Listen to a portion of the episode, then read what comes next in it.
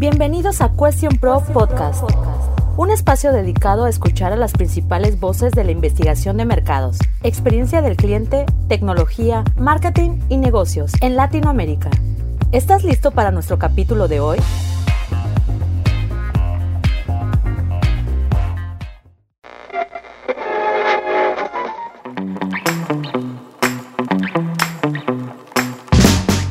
En Cuestión Pro Podcast, nuestros expertos hablarán de los drivers de lealtad en instituciones financieras y cómo maximizar las recomendaciones de los clientes en este sector. Como anfitrión, Raúl Rodríguez, director de Question Pro CX en Latinoamérica, y Alexis Herrera, director de The Market Connection Group. Comenzamos. Buenos días, buenas tardes. Hoy vamos a platicar de un tema interesante para las instituciones eh, financieras y vamos a hablar de los drivers de lealtad de los clientes en este tipo de instituciones y un tema importante, eh, la recomendación de nuestros clientes. Por ahí no sé si, si sepan, pero eh, hay por ahí un dato que dice que cuando un cliente tiene una mala experiencia, la comparte en promedio más o menos con 25 de sus eh, contactos o 25 veces. Y cuando eh, tiene una buena experiencia, la recomendación va en el rango de 3. Entonces, bueno, para que vean por ahí lo, lo importante que tiene que ver, por un lado, la lealtad de nuestros clientes y por otro lado, la promover que efectivamente nos recomienden con sus familiares, amigos. Y de eso vamos a hablar el día de hoy. Y pues nuevamente me acompaña mi querido amigo Alexis Herrera, director ejecutivo de Market Connection Group. Y bueno, pues un placer saludarte, mi querido Alexis. Aquí estamos listos para hablar de este interesantísimo tema, los drivers de la lealtad eh, de nuestros clientes en las instituciones financieras. Y bueno, la importancia de esto, ahí eh, un poco la, la visión de, toda, de todo programa de experiencia del cliente debería ir enfocada por un lado a, pues, por supuesto, a tomar acciones, a tomar acciones inmediatas cuando, cuando se trata ahí de, incidencias, el famoso ciclo cerrado. Por otro lado, a tomar acciones en, modificaciones, cambios de, procesos, de productos en algunos, eh, en algunos casos, pero este es un driver importante también, ¿no? La lealtad de nuestros clientes, generar lealtad y que esto provoque eh, eh, generar recomendaciones de nuestros clientes y por supuesto que se vea reflejado en mayores y mejores ingresos para la, organización. Así que nuevamente bienvenido, mi querido Alexis. Muchas gracias. Un gusto compartir aquí la cámara y el micrófono contigo. Súper, súper, Raúl. Mil gracias. No, qué, buena onda estar acá de nuevo. Eh, y buenísimo, sí, como, como bien decías ahora, Raúl, importantísimo que, nuestro programa de, de voz de cliente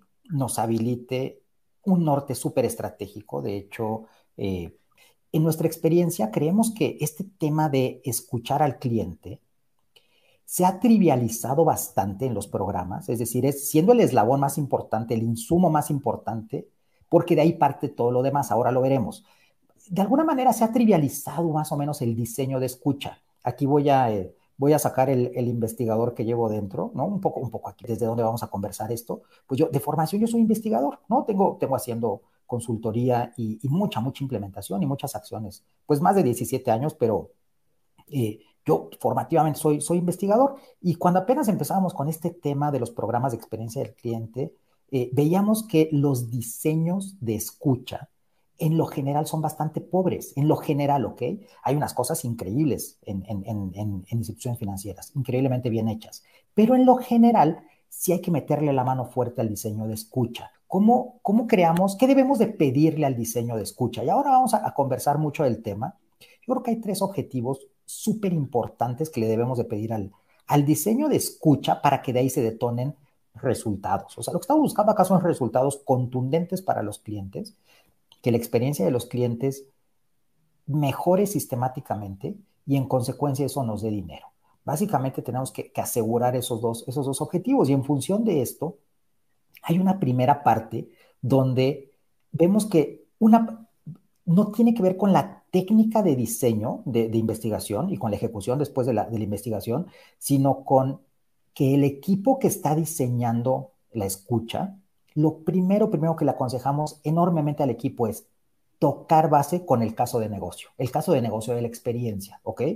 Eh, vemos que hay, hay una vez que uno, puede crear su encuesta, ¿no? Ya sea una, encuesta NPS para todos los que están por acá, ¿no? Eh, pues el, famoso Net Promoter y hacer la pregunta de recomendación del 0 al 10, ¿qué tan dispuesto estarías a, recomendar a, nuestro, a nuestro banco, a nuestra caja de ahorro, eh, el fondo pensional, a nuestra empresa en general?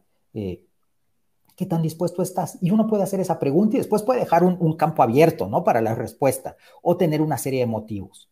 Y eso uno lo puede diseñar desde, nosotros decimos del ombligo para afuera, diciendo, bueno, ¿qué queremos saber? ¿No? ¿Qué nos gustaría saber? Y uno se puede inventar algunos motivos, algunas preguntas, hay mucha experiencia ganada, etcétera. Esa es una manera de hacerlo. Otra manera de hacerlo es decir, oye, vamos a hablar con los clientes eh, y vamos a ver qué es importante para ellos.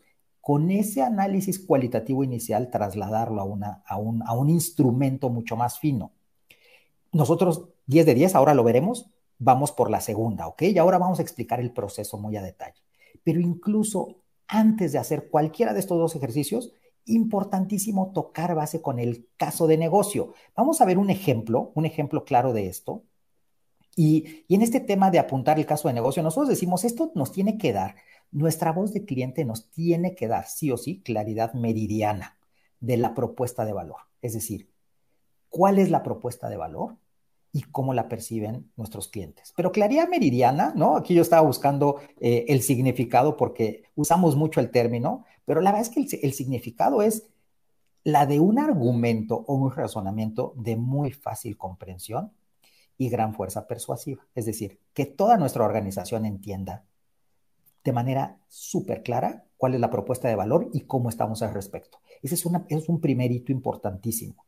Vemos, eh, hemos trabajado mucho, mucho en el sector financiero y vemos, tenemos clientes que tienen, por ejemplo, 12 millones de clientes, tenemos otros clientes que tienen 4 millones de clientes, tenemos otros clientes que tienen 200 mil clientes, eh, algunos en, instituciones mucho, mucho más eh, enfocadas en, digamos, asesoramiento boutique, que probablemente tienen 50 clientes súper importantes. Independientemente del volumen de clientes, vemos que hay, una, hay un tema normal de decir, ¿Y cuál es la propuesta de valor? Muchas veces, por ejemplo, dicen, pues dar mejor servicio, ¿no? Eh, pero ¿qué es eso? ¿Qué significa dar mejor servicio? Y si todos estamos diciendo que es mejor servicio, pues estamos en la misma propuesta de valor todos. ¿Cómo de verdad nos diferenciamos? ¿Qué es lo que, es lo que nuestros diferentes segmentos están buscando? Si pensamos en, un banco universal, pues habrá diferentes segmentos y diferentes propuestas particulares, pero sí que es importante, y por eso les, les quiero dar un ejemplo hoy súper, súper claro, ¿no? Y, esta historia eh, es, muy elocuente porque, pues, trata de esta, señora que de repente en una aerolínea, ¿no? Se queja porque, porque no le transfirieron su equipaje eh, entre, un, entre un, vuelo de la misma aerolínea en, otra, en otra ruta, ¿no? Oye, no me transfirieron el equipaje. Tuve que ir yo a la banda, tomar mis maletas, cambiarme de vuelo, yo llevar mis maletas. ¿Cómo puede ser que una aerolínea de su categoría esté haciendo esto? El CEO le contesta súper amablemente diciéndole, le quiero explicar, lamento mucho la experiencia que tuvo, pero le quiero explicar por qué no lo hacemos, no hacemos eso. Propuesta de valor es lo que hago y lo que no hago. Principalmente lo que no hago. Principalmente propuesta de valor está en qué, qué no hago por mis clientes.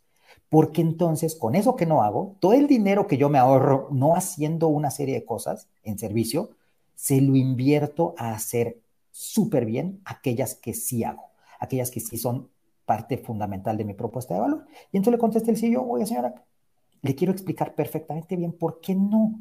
Lo primero, en el centro de la propuesta de valor de Southwest está precios bajos. Difícilmente te vas a encontrar algo del mismo precio que además te entregue puntualidad sistemática que además te traten súper buena onda, son, son, muy chistosos. Quien haya, quien haya tomado un vuelo de Southwest sabe que ves la, cosa más chistosa del mundo, te la pasas bien en el avión, te la pasas bien, no te asignan asientos, no es lo más conveniente del mundo en términos de comodidades, ¿no? No, no, no, te dan nada de, de, comer, agüita, tal, no, pero te la pasas increíble, ¿no? Yo me acuerdo uno de los, de los sobrecargos que eh, en, en, un, en un vuelo que tomé, sale ahí dando las instrucciones, ¿no? Y entonces decía, a ver, para la gente que no se haya subido en un avión desde 1945, este es un cinturón de seguridad y así se abrocha, ¿no? Entonces, claro, todo el mundo riéndose de eso. Y después, oye, hay este... Videos, ¿no? Hay videos en, Hay videos, sí, claro, sí, hay unos videos chistosísimos, ¿no? Después dice, oye, este, en el caso, en caso de, de, de, de que hay un, este, pues un tema de que caigamos en agua, etcétera, este, lo que es poco probable porque es un vuelo Phoenix tal, ¿no? Este, pues básicamente no hay, no hay mar aquí entre los dos destinos. Entonces son bien amigables, pero todo el mundo comparte el ADN. Es un tema, lo que te garantizan es que va a ser, tu traslado va a ser muy rápido. Es decir, llegada, salida va a ser súper, súper conveniente, es consistente el servicio, siempre vas a tener buen servicio, siempre, en estos términos de servicio definido como lo que está puesto aquí, y las salidas son súper frecuentes. Eso, tú, eso sí lo tienes. Entonces, señora, lamento mucho que no hayamos trasladado su equipaje, pero déjeme le cuento, no transferimos equipaje, no ofrecemos conexiones con otras aerolíneas, no ofrecemos comidas, no asignamos asientos todo lo que no hacen. ¿Por qué no lo hacemos? Porque si yo hago eso, incremento mis costos y no te puedo dar precios bajos. Si yo hago eso, mis salidas no pueden ser tan frecuentes. Southwest tiene el tiempo en tierra, el menor tiempo en tierra de toda la industria, el menor de todos. Justo por eso, fíjense cómo la consistencia va incluso en la flota de aeronaves. Solo usan 737, no usan otros. Su mantenimiento es mucho más ágil, las operaciones son mucho más sencillas, son consistentes, son frecuentes y pueden también tener buenas negociaciones porque solo, solo usan aeropuertos secundarios. Entonces no vas, no vas a encontrar el aeropuerto súper, eh, digamos, el, el, principal en la ciudad, ¿no? Porque, porque eso es más costoso. Están los otros aeropuertos secundarios que son de pronto mucho más modestos, pero tú entras y sales y no hay más. Es difícil que te encuentres tanta gente, etcétera. Si tú quieres eso, ese es el tipo de cliente que está buscando Southwest y a los que les entrega sistemáticamente un gran servicio. Entonces, claro, tienen unos temas ahí, tiempo de embarque de 15 minutos. Nadie les gana en eso, nadie. Con la gente, todo ese dinero que se ahorran en no ofrecer comida, no asignar asientos, no transferir equipaje, no pagar comisiones a agencias de viajes, lo devuelven en alta compensación para los colaboradores. Entonces, mucho el mensaje es, como no puedes ser bueno en todo, porque las leyes de la física aplican, ¿no? no puedes. A veces lo queremos decretar y queremos tener el mejor servicio y tener el mejor precio y el mejor servicio, y pero la, la realidad, en experiencia del cliente, la verdad es que la gran experiencia se tiene que pagar de algún lado. Entonces, si tienes servicio full, pues tus precios tienen que ser un poco más caros porque si no, ¿cómo le pagas muy bien a tus colaboradores?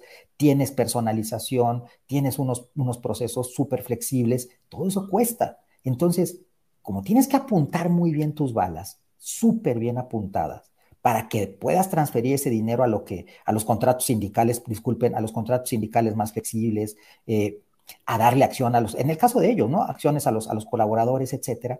Como tienes que invertir en estos temas, pues están las renuncias por encima y están los beneficios por abajo. Este esquema es increíble. Es súper clara la propuesta de valor. Ahora bien, esto es negocio, ¿no? definitivamente, si nosotros vemos el histórico de Southwest, fíjense cómo se desempeña. O sea, es un gran negocio, es un gran negocio. Entonces, mensaje importantísimo para la audiencia, definir nuestra propuesta de valor claramente y ser consistentes con ella y poder desde esa claridad meridiana hacer las apuestas necesarias, porque no es fácil, es un gran negocio. Es un gran negocio. Desde ahí no hay una sola empresa en el mundo que sea que sea top en servicio, que no tenga unas renuncias súper claras. No hay una, no existe. La tienen hiper clara. ¿Quién es? Por ahí empieza. A eso nosotros le llamamos el caso de negocio de la lealtad. Estás escuchando Cuestión Pro Podcast. Este vemos que es un reto fundamental en los equipos porque a veces el equipo se lanza a hacer una encuesta. Imagínense que, que no tuviéramos esta claridad y dijéramos, Southwest va a hacer una encuesta, lanza la encuesta, un, un, NPS relacional abierto, y en los comentarios empieza a ver, resulta que el 20% de los pasajeros se queja de que no les transferimos el equipaje. Y entonces el departamento de experiencia del cliente dice, no, no, no, eso está muy mal. Tenemos que ir, o sea, tenemos que trabajar en esto, se hace un plan de trabajo, un comité, se empiezan a organizar los equipos, etcétera. Y de repente eso llega a la alta dirección y la alta dirección dice, creo que no han entendido el modelo de negocio. Nosotros no hacemos eso. Ese es un súper buen escenario, porque entonces todos aprendemos y listo. Pero un muy mal escenario es que de pronto no esté la claridad.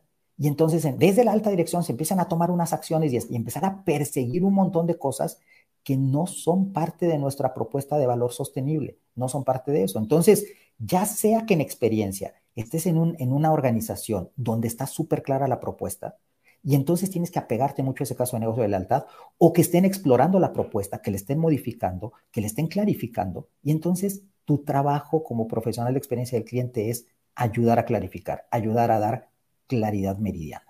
Definitivamente, ese es un primer mensaje, ¿ok? Ahora les queremos decir, pues, el, el, qué es súper claro, vamos a ver el cómo. ¿Cómo le damos al clavo con esto, ok? Entonces, súper importante, todo empieza con los atributos de servicio. Ahí empieza el tema volvemos al diseño, ¿ok? Uno, puede diseñar su encuesta y yo digo el ombligo para afuera, listo, salir con la encuesta y nos va a empezar a decir cosas. Yo les quiero dar un atajo. Es un atajo que cuando yo les digo atajo van a decir, uy, me mandaste a dar una vuelta enorme, eso no, no es atajo. yo les voy a decir, no, sí es un atajo. Es una cosa bien interesante porque los voy a mandar a dar una vuelta amplia para que después le den al clavo y eso sea el verdadero atajo hacia la, hacia, hacia la claridad meridiana. Entonces, Vamos a ver, esta es, una, esta es una, una, respuesta típica de mail. Lo tomamos de uno, de uno de nuestros clientes en un banco, ¿no? Entonces me dijeron que tomaba poco tiempo la entrega, gasté dos horas en este trámite. Adicionalmente, la información que me suministraron era falsa. Pésimo servicio, de jamás repetir con su banco. Listo. Y el nombre del cliente, que nos gustó, ¿cómo se llama este nombre? Es como de, como de Nobel Edward Daza, ¿no? Entonces, claramente no es el de nuestro cliente original. Es la respuesta que tendríamos en un email, en una encuesta normal. Vamos a ver, esto genera, esto genera unas dudas, ¿no? Oye, dos horas de trámite, ¿por qué fueron dos horas? ¿En qué parte del proceso se demoró más? Es decir, no podemos accionar mucho con, con esta respuesta, no, no podemos tomar muchas acciones contundentes. Cuando el cliente dice información falsa, ¿quién se la dio? ¿Qué información fue falsa? ¿Qué parte de la información? ¿Tuvo que ver con el seguro? ¿Tuvo que ver con, con las condiciones, tuvo que ver con la tasa, ¿con qué tuvo que ver? Cuando dice pésimo servicio, ¿qué significa eso? ¿No? ¿Es parte de lo anterior? O sea, ¿es, ¿es, la sumatoria de todo lo anterior o hay algo más allá adentro? No lo conocemos. Cuando hablamos con el cliente, ¿no? Y tenemos una llamada con el cliente, una llamada de indagación profunda, oye, ¿quién realizó el trámite? Y esta, esta transcripción que no vamos a ver ahora es lo que ya nos contestó el cliente. Es decir, ese mismo cliente, cuando lo llamamos y le dijimos, oye, ven, cuéntame un poquito, ¿qué pasó? Nos dio, mejor dicho, todo el chisme completito, completito. Y entonces, tenemos una claridad sobre los atributos, pero esto solo es el principio, ¿ok?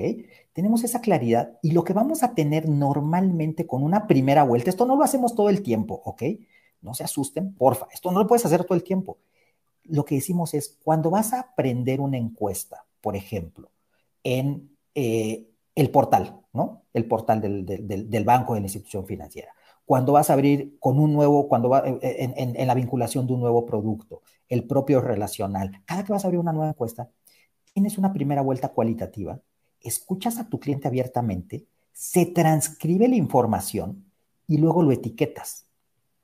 Y entonces, fíjense todos los temas que nos está tocando el tema, el, el cliente aquí. Nos dice, oye, conveniencia del SMS, me sirve mucho para ahora para la factura estoy percibiendo ahorro desde, desde es decir, en, todo este proceso, pero la factura me está llegando mal.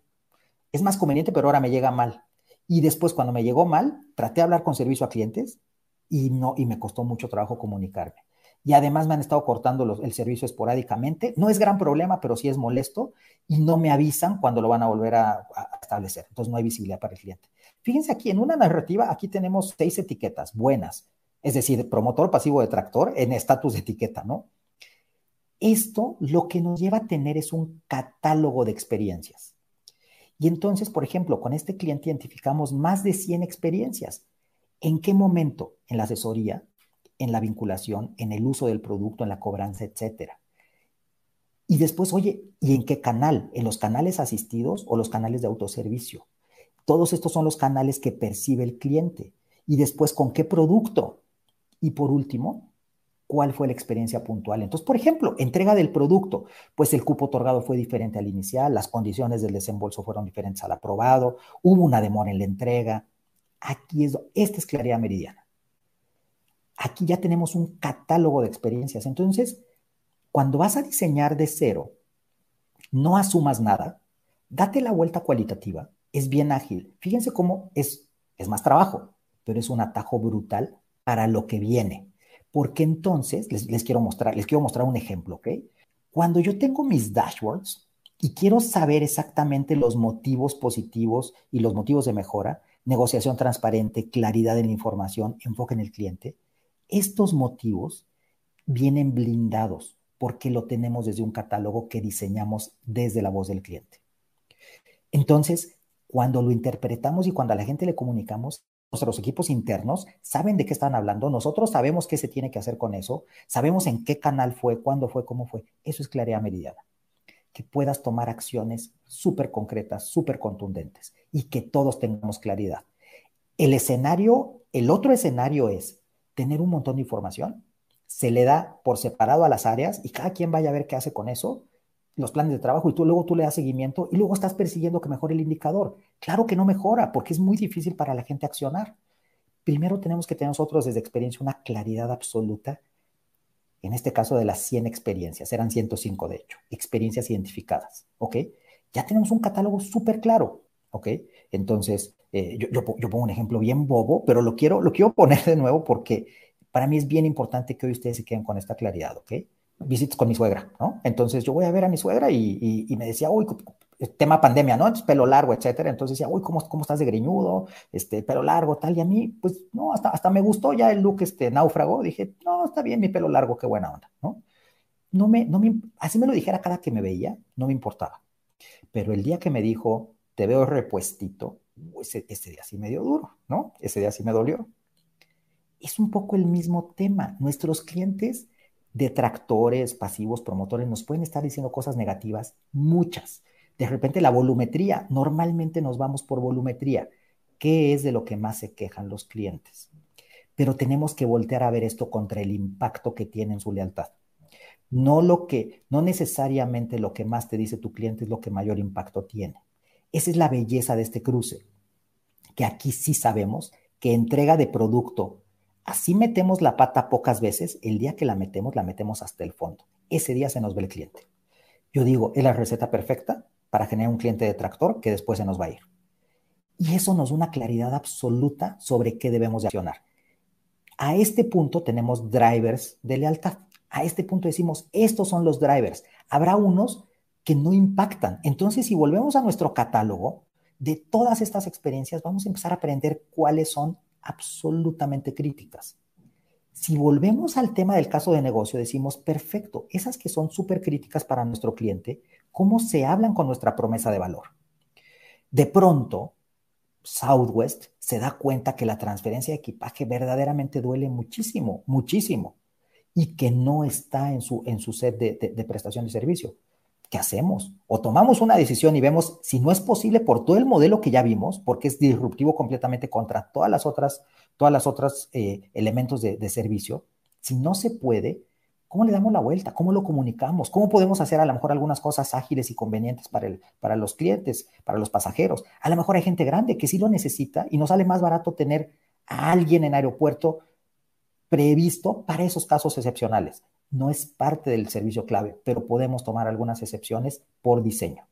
Probablemente, probablemente lo integramos en la propuesta de valor, porque entonces sí hace sentido y no tiene un impacto tan grande sobre todo nuestro modelo de servicio pero ya tenemos esa conversación sumamente bien informada. Entonces, eh, importante seguir el ABC, ¿no? Les decía que yo le estoy hablando el día de hoy desde, desde el investigador, ¿no? Eh, Súper importante no trivializar la escucha.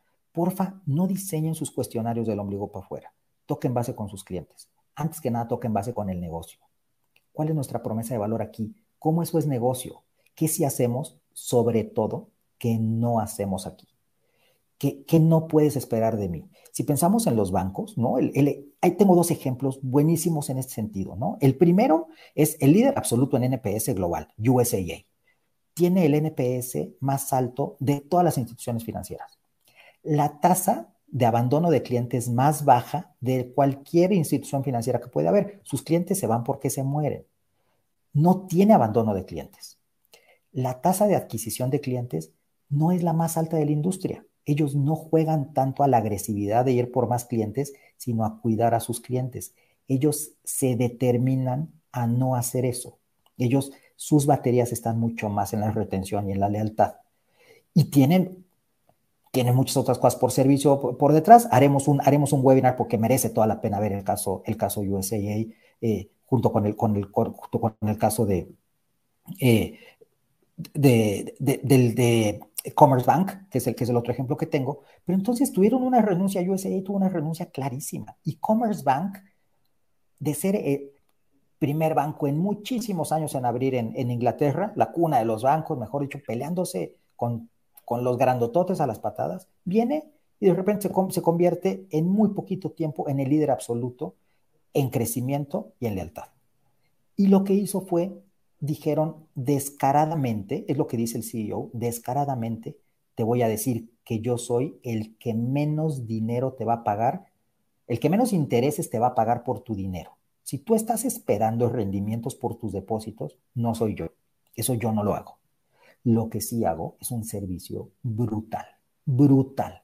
En las sucursales, lo que sí hago es súper conveniencia. Entonces, todo ese dinero que no pago de aquel lado, lo invierto en tener sucursales abiertas los fines de semana, en que sea pet friendly, en tener el staff mejor calificado de la industria, en que en tener la mayor conveniencia, mis canales digitales son lo máximo, porque tengo dinero para invertir en esos temas. Entonces, siempre que vemos una, una organización súper exitosa en experiencia es porque está renunciando a algo conscientemente. El trabajo de nosotros en experiencia es dar claridad meridiana, porque imagínense renunciar sobre algo que es muy importante para los clientes, muy importante para el negocio, y ahí sí sale peor, ¿ok? O sea, ahí hacemos muchísimo daño. Síguenos en redes sociales. Encuéntranos como Cuestión Pro Latinoamérica. Estábamos en una conversación con, uno de nuestros clientes, un banco, eh, esta semana, y decíamos, oye, pues es que para, para, el, para cierto producto es, es importante, como para ese producto de, crédito de nómina, eh, hay unos atributos de servicio, en este catálogo habrá unos atributos para ese producto en particular. Y entonces amerita un cuestionario en particular para ese producto. Y otro producto, tarjeta de crédito, por ejemplo, pues son atributos diferentes, porque hay, hay, cuota de manejo, hay otros temas, ¿no? Y entonces la pregunta, la pregunta del equipo era, oye, pero, pero no es muy complicado tener casi que un cuestionario por producto, ¿no? Y decíamos, es que yo creo que hay que partir de cuál es la premisa principal. La premisa principal es tener claridad meridiana súper conveniente para nuestros clientes, es decir, nuestros cuestionarios tienen que ser clientes céntricos. Está súper comprobado, ¿ok? Súper comprobado. Un cliente no va a dedicar más de tres o cuatro minutos a un cuestionario por email, conscientemente y enfocado. Después del minuto cuatro, ya lo perdiste. Tú no puedes hacer más de siete preguntas. A la 8 lo empiezas a perder, a la 9 ya lo perdiste y después empieza a contestar en automático, tu tasa de respuesta baja brutalmente, empieza a contestar en automático y la información que tienes para tu claridad meridiana se perdió, ya tienes mucha basura. Entonces, tienen que ser comentarios, eh, perdón, cuestionarios súper específicos, sí por producto, por ejemplo, o por canal en particular, o por momento de, por, cada uno de los touch points, eh, los momentos de verdad, sí son cuestionarios particulares porque le preguntas cosas bien puntuales, bien puntuales en esos momentos para que sea muy fácil para tu cliente contestarlo, se sienta súper escuchado y te diga lo que te quiere decir. Hace poquito fui a un, fui a un, a un supermercado y, y, a la salida se ve que invirtió un montón de dinero. A la salida es una cadena súper grande, ¿no? Este top, top 2 en, en el mercado a la salida, yo iba ese día, ese día iba a comprar, este, iba a comprar eh, literalmente, se los juro, iba a comprar un par de zanahorias que faltaban en la casa para la comida de ese día.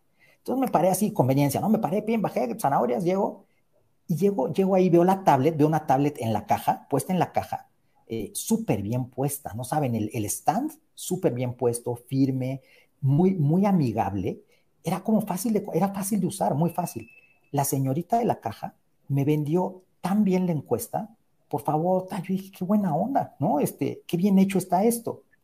Entro y empiezo a contestar la encuesta, estaba basada en NPS, empiezo a contestar la encuesta y entré, entré con una de mis hijas y mi hija me dijo, uy, antes era muy lindo entrar aquí, pero ya se ve como feito, ¿no? Eso es lo que yo quería decir. A lo mejor su estrategia es esa, ¿no? Y a lo mejor ahí yo les daría la información de qué bueno que está funcionando la estrategia y que ahora parecemos feitos y más bien convenientes. Probablemente, pero lo que yo les quería decir es, antes era, antes de entrar ahí era como, ay, qué, wow, qué buena onda, ¿no? Como, y de pronto mi compra incremental hubiera sido mucho mayor, pero, pero no, pues de pronto es, la estrategia está buenísimo. Yo les quería decir eso. Entro, se los juro, se los juro que después de, eran veintitantas preguntas. ¿Y dónde compró? Y no sé qué, y, abarrotes. Y en un, en un, ¿cuánto gastaron en los stands? ¿Cuánto gastaron en entrenar al, al, equipo a que vendiera muy bien la encuesta? Salí de mal humor, claro, yo me dedico a esto, ¿no? Pero, pero era como, ya, o sea, ¿a qué hora voy a llegar a decir lo que quiero decir? Nunca pude, nunca pude. ¿Y, qué parece? Y entonces, y compró, encontró lo que quería en este departamento y encontró lo que quería en este otro departamento. ¿Y cómo percibe la relación este, costo-beneficio? ¿Y cómo nos compara con no sé quién? yo decía, por el amor de Dios, están confundiendo absolutamente una encuesta NPS con un estudio de mercado. Son cosas totalmente distintas. NPS es acciones ágiles. Lo que contestes de una te diga lo que necesita tu cliente y puedas tomar acciones. y además es. transaccional, además ahí, ¿no? O sea... y, ahí, y, ahí, y ahí, Raúl, es una encuesta transaccional. Eso tiene que ser hiperágil. Sí, sí. Porque entonces, entonces tenemos el diseño relacional, que está bien, es mucho más profundo, pero en el transaccional tiene que ser ahí mismo, ¿no? Entonces, y el transaccional, por definición, es, es, muy puntual a lo que estás haciendo, al producto, al canal. Y entonces, cuando hablábamos con nuestro cliente, decíamos, sí, sí tienes que tener encuestas. Y, decía, no es muy complejo de administrar. Y yo decía, ¿cuál es la premisa? Para mí la premisa es claridad meridiana, acciones, resultados. Y de ahí, si, si, si al equipo le va a costar un poco más de trabajo, está bien, no pasa nada. Ahora, no tiene que ser complicado, ¿no? O sea, ese tema, ahora yo, estaba viendo aquí un, tema, no tiene que ser complicado, tú puedes diseñar súper fácil, o sea, eh, hay campos, ahorita estaba viendo aquí, hay campos, de, hay campos de segmentación buenísimos que puedes hacer encuesta por encuesta, por ejemplo, ¿no? Crear una encuesta es facilísimo y aparte, ya como, como que con estas, eh, con, las herramientas puedes hacer cosas tan fáciles. Cuestión, pero es una joya en usabilidad. En ese, en ese sentido, es una maravilla, porque entonces para eso está hecho, para que puedas administrar una complejidad grande y puedas tener voz de cliente muy fácil. Entonces, todo el mensaje es, porfa, no trivialicemos la escucha del cliente. No hagamos un tema de diseñar una encuesta, lanzarla y luego empezar a analizar y pasar eso a los equipos. Tiene mucho más ciencia por detrás, ¿ok? Hay que usar esos métodos mixtos, hay que entender, hay, hay que entrarle al cualitativo profundo, con eso diseñar muy bien nuestros instrumentos y luego traernoslo al estadístico claridad meridiana, puntería. Vamos a ver la acción. A mí me encanta esta frase porque el diseño de ustedes debe habilitar acciones. Eso es lo que tiene que hacer. En este ejemplo, este ejemplo que le estoy poniendo es un ejemplo de, uno de nuestros clientes. Entonces decíamos, oye, lo de las sillas. Tú ya sabes que por ahí viene mucha queja, ¿no? Las sillas son incómodas. ¿Para qué se lo preguntas? ¿Has hecho algo? No, no he podido porque mira los presupuestos, la pandemia, súper entendidísimo el tema, o sea, es la cosa más razonable, hoy no hay dinero para invertir en eso, está perfecto. No sigas preguntando, porque hoy no puedes hacer nada. Y entonces, si lo cambiaste, vuelves y preguntas para ver si la percepción va cambiando y etcétera. O haz unos pilotos y en algunas sucursales cambias y puedes empezar a calibrar. Pero si no lo has hecho, no vuelvas a preguntar porque es un tema que a tu cliente no le agrega valor. Lo único que hace es volverte a decir algo que tú ya sabes y que no puedes hacer nada con eso ahora mismo. Por otro lado, el sistema de filas, que es un tema que sí se puede calibrar bastante, incluso a veces en vivo, hay dos o tres sistemas que tú puedes ir poniendo on y off, dependiendo si es hora pico. Ahí está súper bien, porque entonces tú puedes después filtrar por horarios y decir, oye, cómo están los cómo, cómo, se, cómo está la percepción en diferentes horarios, y eso te da muchísima maniobra. Hagan el listado, pongan lo que están preguntando y al lado, ¿puedo hacer algo, no puedo hacer algo? ¿Y qué he hecho?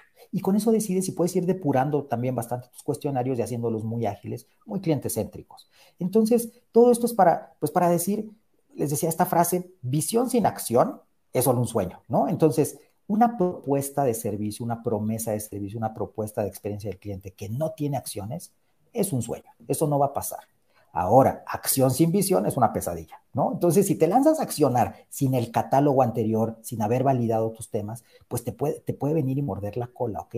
Queremos introducir esto porque la primera acción que nosotros sugerimos que ustedes tomen, ahora, ahora Raúl nos comentaba, ¿no? El tema de cierre de ciclo corto.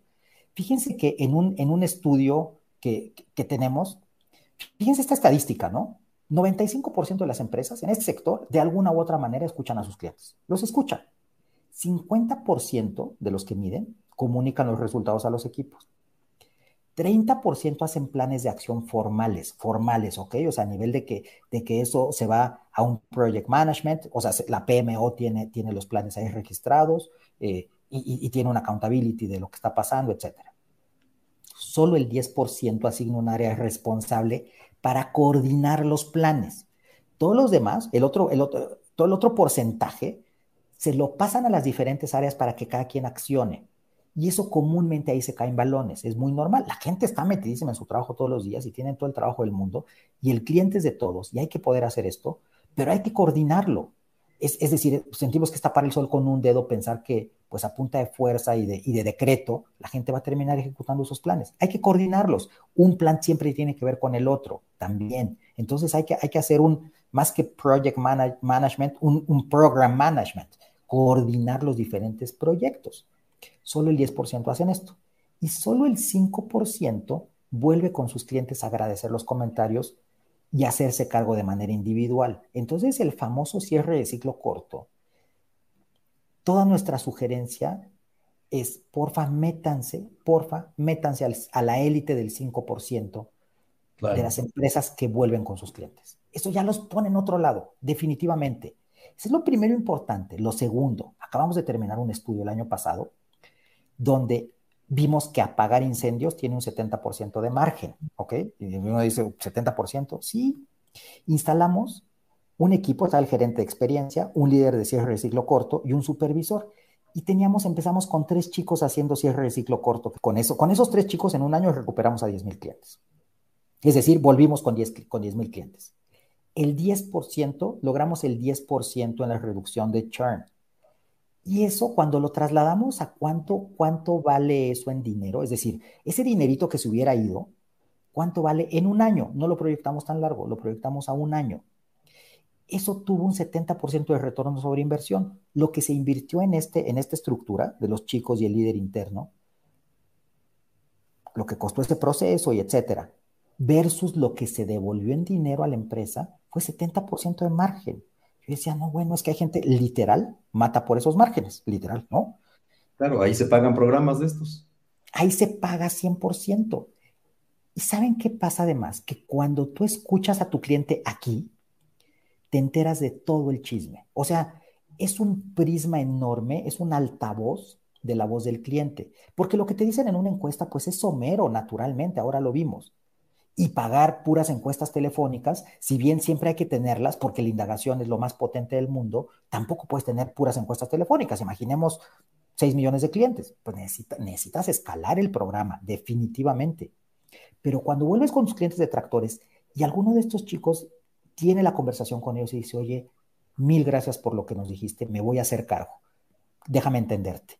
Y documentas lo que sucedió, ahí sí te enteras absolutamente de lo que está pasando con los clientes. Entonces, es un altavoz brutal de la voz del cliente. Estructurar esa voz del cliente te deja en la esquinita de la mejora continua, ya del cierre de ciclo largo. Tu cierre de ciclo corto pone los problemas más críticos de los clientes sobre la mesa para que se traten, para que se solucionen, nos trae dinero y además nos deja muy cerquita de poder mejorar estructuralmente. Es un gran proceso, un gran proceso. Pero todo mi mensaje, todo el mensaje, los tres mensajes para consolidar este tema es, busquemos claridad meridiana, definitivamente. Tengamos súper, súper claros cuáles son los drivers para saber a qué sí, a qué sí le metemos y a qué no. Y por favor, hazte cargo. Entonces tu programa de escucha debe cumplir estos tres requisitos, que puedas tomar acciones y toma acciones porque es un gran negocio. Es un gran negocio hacerte cargo de tus clientes. Fíjense cómo suena de bobo cuando se dice en voz alta, ¿no? Es un gran negocio hacerte cargo de tus clientes. Sin embargo, solo el 5% de las organizaciones vuelven con su cliente a decirle, siento mucho lo que, lo que pasó, mil gracias por lo que nos dijiste, ahora mismo me voy a hacer cargo. Y se hacen cargo. Solo el 5%. Hagan eso, verán, verán cómo empieza a resultar. Pues bueno, nuevamente agradecer, mi querido eh, eh, Alexis, tu tiempo, tus conocimientos ahí, tu, experiencia para compartirla con nuestra audiencia. Espero que haya sido muy, muy valioso para todos nuestros eh, invitados del día de hoy. Súper. Mil gracias a todos. Gracias. Muchísimas gracias. Saludos. Con esto terminamos el episodio de hoy. No te pierdas nuestra emisión la siguiente semana a través de Spotify, Amazon Music, Google Podcast y más. Síguenos también en LinkedIn, Facebook, Twitter e Instagram, donde puedes encontrarnos como Cuestión Pro Latinoamérica. Hasta la próxima.